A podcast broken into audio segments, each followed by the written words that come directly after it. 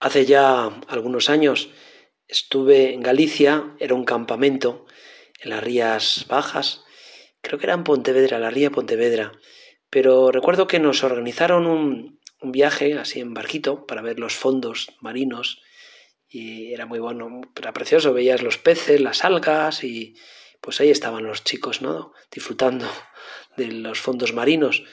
Y al volver al, al embarcadero, había una señora que, viendo tantos niños, dijo, uff, aquí, aquí hay negocio. Y empezó a, gritar, decía, un regalo para tu madre por un euro, un regalo para tu madre para un euro. Y entonces los niños como moscas todos ahí a ver qué podían regalar a su madre, todo tipo de colgantes. Y había un niño pues que no, no se hacía, no hacía mucho caso, se hacía el remolón.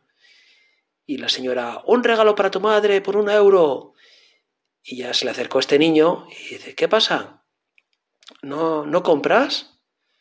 Y el niño le dice, es que, es que no tengo. Y ya la señora, ¿cómo que no tienes un euro? Seguro que tienes un euro.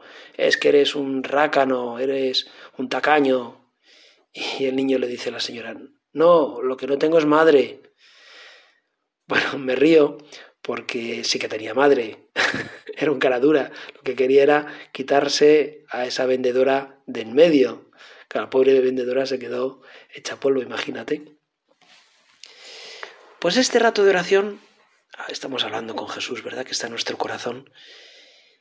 Todos tenemos madre, padre y perrito que nos ladre, y hermanos y abuelos y tíos. Y qué cosa tan estupenda es tener familia.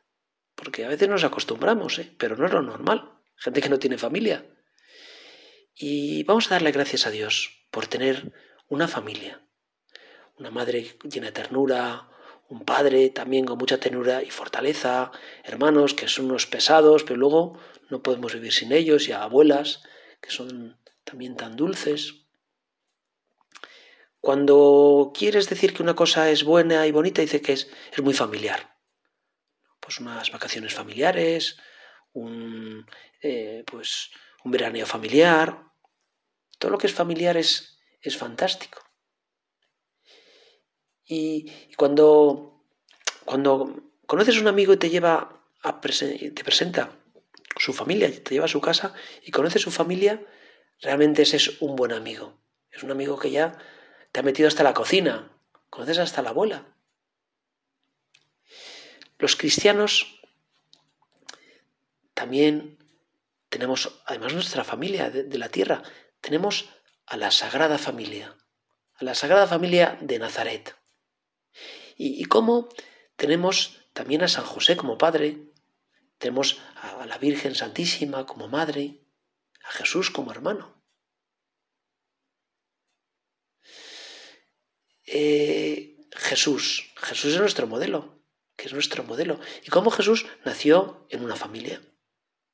Se le conocía como el hijo de María y el hijo de José, el artesano, tenía abuelos, Joaquín y Ana, eh, tenía tíos, Zacarías e Isabel, tenía primos, San Juan Bautista, Santiago el Menor.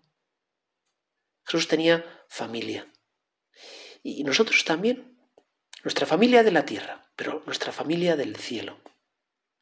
Y tantas veces en nuestra oración nos refugiamos en la familia del cielo, la familia de Nazaret. Quizá nunca seremos ingenieros o futbolistas o astronautas, o sí, depende, ¿no? Lo que te propongas. Pero lo que siempre seremos hasta, hasta que nos muramos es, seremos hijos de nuestros padres. Y nos dirá, ah, tú eres el hijo de fulanito. A mí mucha gente me llama por el nombre de mi padre. Y mi padre se llama de otra manera, pero cuando dice el nombre de mi padre yo me vuelvo porque sé que algunos me identifican con mi padre. A Jesús, ¿no es este el hijo de María, el hijo de José el artesano? Pues sabernos partícipes de, de la familia de Dios. Y es una familia, la de Dios, de cada vez que asistimos a la misa, a la Santa Misa, estamos en familia. Por eso nos gusta tanto ir a misa, los cristianos, porque estamos en casa. Y estamos, está Jesús, está la Virgen, está San José, pero está también la Santísima Trinidad. Está el Padre, está el Espíritu Santo.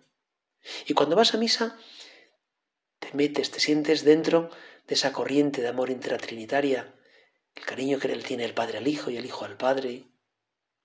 Y somos amigos del Hijo, y el Padre nos hace también por los hijos adoptivos.